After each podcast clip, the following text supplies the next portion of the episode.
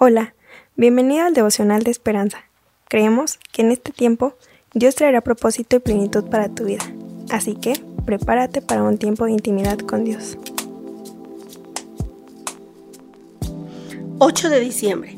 El devocional del día de hoy se titula Actitud de gratitud y en el cual el autor nos hace reflexionar sobre lo siguiente. En el estado donde vivo, en Estados Unidos, los inviernos pueden ser brutales, con temperaturas bajo cero y nieve incesante. Un día terriblemente frío. Mientras removía la nieve por enésima vez, el cartero se detuvo para preguntarme cómo estaba. Le dije que no me gustaba el invierno y que estaba cansado de tanta nieve. Entonces comencé que su trabajo tal vez fuera bastante difícil, en esas condiciones climáticas extremas. Y él contestó, sí, pero al menos tengo trabajo. Muchos no lo tienen. Estoy agradecido de trabajar. Debo admitir que su actitud de gratitud me hizo sentir culpable. Cuando las circunstancias se tornan desagradables, con cuánta facilidad podemos perder de vista todo lo que tenemos que agradecer.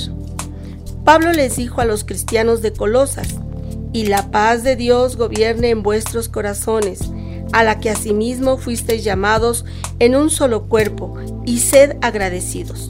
Colosenses 3:15. Y a los tesalonicenses les escribió, Dad gracias en todo, porque esta es la voluntad de Dios para con vosotros en Cristo Jesús. Primera de Tesalonicenses 5:18.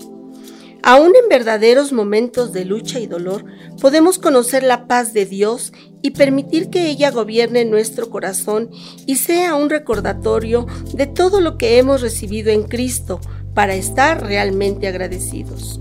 Nuestra lectura se basa en el capítulo 3 de Colosenses, en sus versículos del 12 al 25, viendo que en el versículo 15 nos hace poner suma atención donde dice, y la paz de Dios gobierne en vuestros corazones y sed agradecidos. Recordemos que debemos tener un corazón agradecido para Dios y pongamos a Dios una oración en este momento. Señor Padre, bendito seas, estamos poniendo en tus manos nuestra vida. Permite Dios que ahora dejemos de quejarnos de todo y podamos agradecer un poco más de lo que tú nos das cada día meditemos de que tenemos que dejar de quejarnos y tener más cosas por las cuales agradecer a Dios. Amén. Esperamos que hayas pasado un tiempo agradable bajo el propósito de Dios.